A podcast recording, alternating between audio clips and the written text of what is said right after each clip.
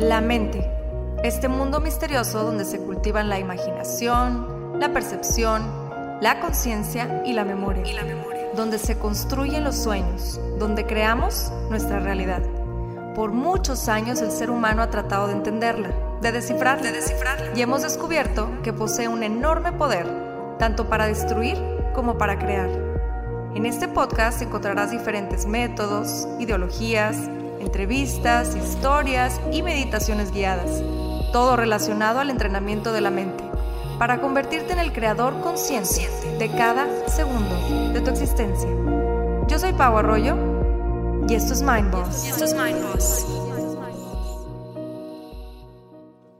Bienvenidos a otro episodio de Mind Boss.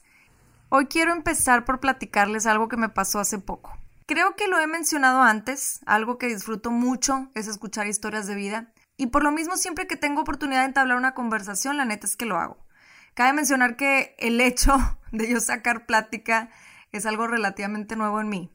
O sea, la verdad es que yo muy rara vez era capaz de, ah, sí, oye, ¿cómo está? Y sacar plática a alguien, mucho menos a alguien que no conozco mucho. O sea, sí me costaba trabajo, ¿no? Más un día decidí hacerlo y me ha cambiado en muchos aspectos positivamente porque el escuchar al otro es también aprender y abrirse a los mensajes que te toque oír en ese momento, ¿no? Y esta oportunidad de entablar conversaciones se me ha presentado más de una vez mientras, por ejemplo, espero mi turno en el banco o en la sala de espera. Y en esta ocasión fue en un lugar donde tenía que pagar algunas cosas de mi celular, no voy a decir nombres. Y ya saben que de repente ahí te toca esperar un buen rato. Entonces eh, cuando estaba esperando, se sentó un señor de unos 75 años al lado de mí. Y me acuerdo que yo estaba leyendo y volteé y me dice, qué gusto me da ver que todavía haya personas con libros en mano y no el celular. Y así fue como empezamos a platicar, ¿no? Y en la plática el señor me comenta que se sentía algo frustrado por los tiempos hoy en día, que él veía cómo estábamos pasando desde su perspectiva por una crisis existencial humana. Su percepción era que en estos tiempos vivíamos en una era en la que, pues es una era escasa de valores, de sentimientos, de ensimismamiento. Y entre tema y tema llegamos a la conclusión de que, como bien sabemos, vivimos en la era de la información, ¿no? Y tenemos acceso a mucha información cada segundo de nuestra vida, ¿no? En una era también del consumismo, digamos, y me mencionaba cómo él a través de los años se dio cuenta de que era feliz con menos, y que finalmente el ser humano, en su afán de hacerse la vida más, entre comillas, fácil, se le estaba más bien como complicando. Lo cual me llevó a recordar un libro que leí hace algunos años, se llamaba, me acuerdo, La paradoja de elección, de Barry Schwartz, es un psicólogo norteamericano, en donde explica que a pesar de que el dogma original de la sociedad hoy en día es que más es igual a mejor, con el tiempo nos damos cuenta que no necesariamente es así. Le platiqué de esto que había leído al señor de 75 años, a lo cual su respuesta fue Precisamente de eso estoy hablando.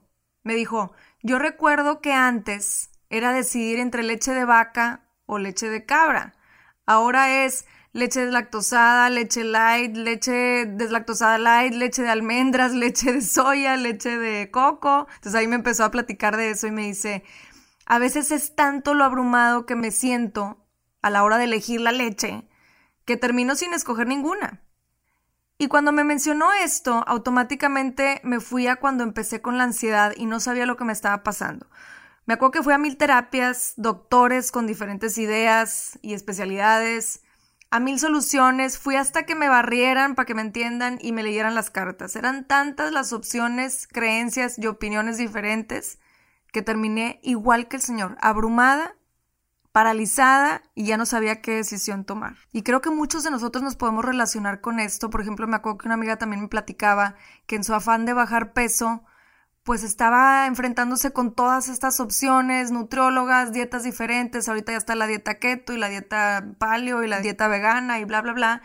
Y que también una bola de soluciones como pastillas, etcétera, y que terminó igualmente abrumada y ya no sabía qué decisión tomar, ¿no? Entonces creo que nos podemos relacionar en, en muchos aspectos con este contexto. Y bueno, tal vez te estés preguntando, ¿qué tiene de malo tener muchas opciones? Al contrario, es algo que debería ser positivo, ¿no? Vivimos en una sociedad con la libertad de elegir y ser autónomos en casi todas nuestras elecciones.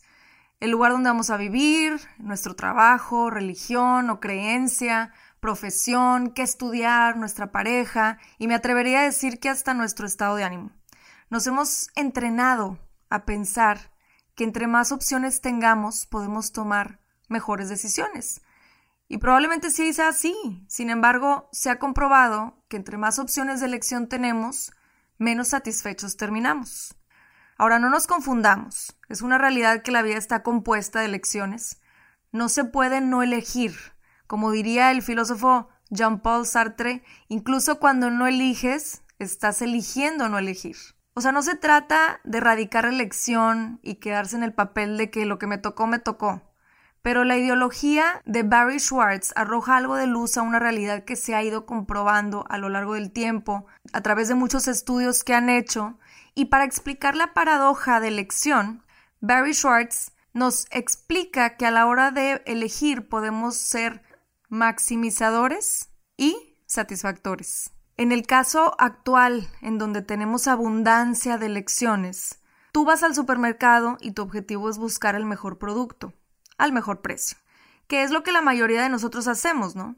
Te va a tomar más tiempo para tomar la decisión, ya que hay, digamos, 120 tipos de leche, como decía el señor, de diferentes marcas, con diferentes precios. El maximizador es aquel que observa y considera cada una de las opciones y es también aquel que es más propenso a sentir culpa o insatisfacción, porque al finalmente elegir una leche entre 120 opciones no se permite disfrutar al 100 de su elección, porque está pensando en los beneficios de las otras 119 opciones que pudo haber elegido. Por otro lado, el satisfactor es aquel que va al mismo supermercado con una idea clara de lo que está buscando para satisfacer su necesidad, de acuerdo a su estilo de vida, basado también en elecciones, por supuesto. El satisfactor entra al super buscando un producto suficientemente bueno, le toma menos tiempo elegir porque ya sabe y entiende lo que es suficientemente bueno para él. Digamos que el satisfactor va buscando leche deslactosada. Aún así, habrá elecciones. Puedes coger la deslactosada de la marca X o de la marca Y. Digamos que las opciones son, o más bien se reducen a 8 de 120. El satisfactor al final se siente más satisfecho con su elección porque se reducen las opciones y simultáneamente se reducen las expectativas. Ojo, ser satisfactor no implica ser conformista ni mediocre. Como yo lo veo, ser satisfactor es estar más conectados con nuestras necesidades, escucharnos más y no dejarnos abrumar por el exceso de elecciones. Y también es importante saber que una misma persona elige ser maximista o satisfactor en diferentes aspectos, o sea, no se tiene que ser uno o el otro. Por ejemplo, tal vez para comprar ropa, Pepito o fulanito es satisfactor, pero para comprar un carro es maximizador. Y se estarán preguntando, bueno, ¿y por qué el exceso de elecciones puede resultar negativo? Los efectos negativos del exceso de elecciones son, tomen nota, primero, la parálisis. Cuando me enfrento con la realidad de que hay muchas opciones, llega un momento que entre tanta opción me hago bolas. Mi mente se paraliza, me siento abrumado o abrumada y frustrada. Muchas veces esto pasa también en la vida personal, dejando a un lado los productos o lo material. Llega un punto en la vida en donde la cantidad de elecciones son muchas. ¿A qué me refiero? Al qué debo estudiar, quiero ser doctor, político, abogado, maestra, maestro, chef, ingeniera, ingeniero, o sea, muchas son las opciones, ¿no? ¿Debo estudiar o mejor trabajo? ¿En qué quiero trabajar? ¿Me caso o no me caso? ¿Debo de tener hijos? ¿Quiero tener hijos? ¿Ahora o más adelante? Entonces vienen toda esta bola de opciones que tenemos que, pues, valga la redundancia, elegir. El segundo efecto negativo es el costo de oportunidad. Al tener exceso de elecciones, me empiezo a imaginar que tal vez una de las otras 119 opciones de leche hubiera estado mejor. Es más fácil imaginar lo bueno de lo que elegí rechazar. Y el enfocarse en el que hubiera sido me quita la felicidad que debería sentir con la elección que tomé. Esto lo vemos comúnmente en la vida cotidiana también y el hubiera se relaciona mucho con este punto. Lo vemos en las relaciones, por ejemplo, en un matrimonio. Si nos ponemos como maximizadores, estamos pensando en todo lo bueno que aquello que rechazamos tiene. No nos permitimos disfrutar de la elección que hicimos, de la pareja que elegimos, por estar pensando en todas las opciones que dejamos ir o que quizás existan en un futuro. Es una realidad que siempre habrá personas quizás más atractivas o interesantes, pero el enfocarte en eso no te permite realmente agradecer y disfrutar de lo que ya tienes. O bien, la carrera que elegiste estudiar o el trabajo que elegiste aplica igual. El tercer efecto negativo es el aumento de expectativas. Queremos todo perfecto. No nos conformamos con menos porque sabemos que siempre existen otras mejores opciones. Y constantemente estamos pensando en el más es mejor y más perfecto. Y por fin logro comprarme el carro o el coche que necesitaba. Y ya estoy pensando en que, ok, sí, ya tengo el coche que necesitaba o el carro de mis sueños, pero hay una línea que acaban de sacar de lujo que trae asientos, que le picas un botón y te hace masaje. Entonces ya no disfruto de lo que elegí porque hay mejor.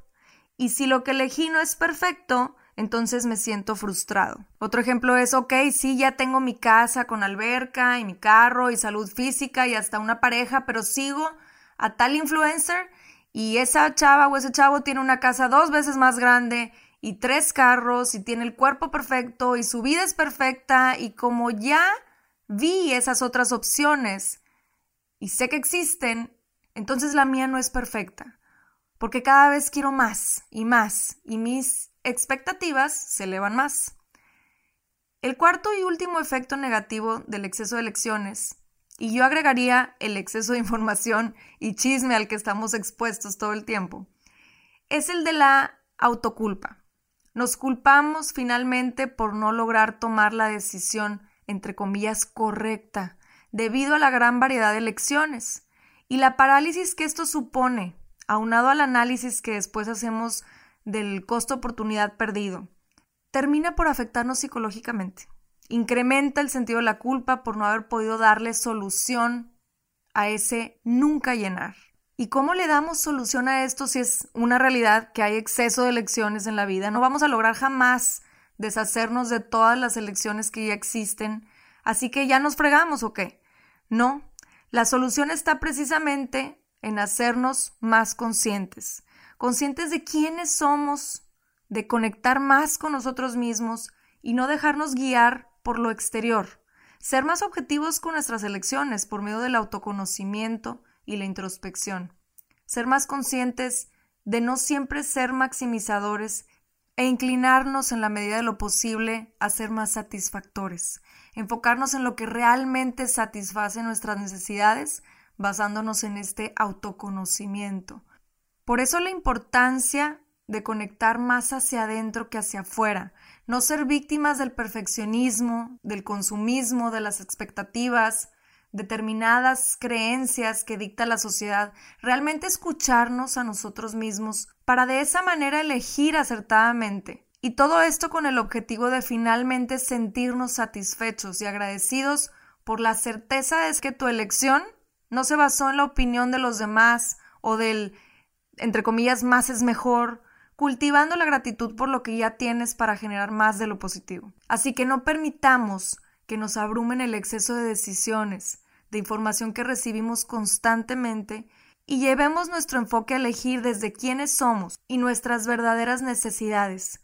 Qué gran bendición que tengamos esa libertad de elegir, mas sería muchísimo más grande la bendición cuando las elecciones nos llenen de satisfacción verdaderamente. En retrospectiva me da muchísimo gusto el haberme permitido platicar con este señor ese ratito que platiqué, que fue realmente un lapso de unos 15 minutos, más la conversación estuvo profunda.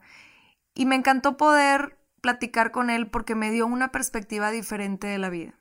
Y recuerdo que el mensaje con el que me quedé fue precisamente ese, que muchas veces pensamos erróneamente que el tener más y el ser más perfectos y el tener más conocimiento y el ser más, más, más es lo que nos va a traer satisfacción.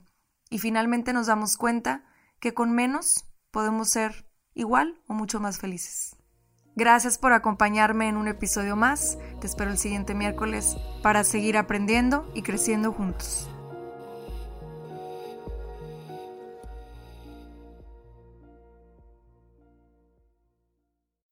Somos Anto y Michi del podcast More Than Mamis.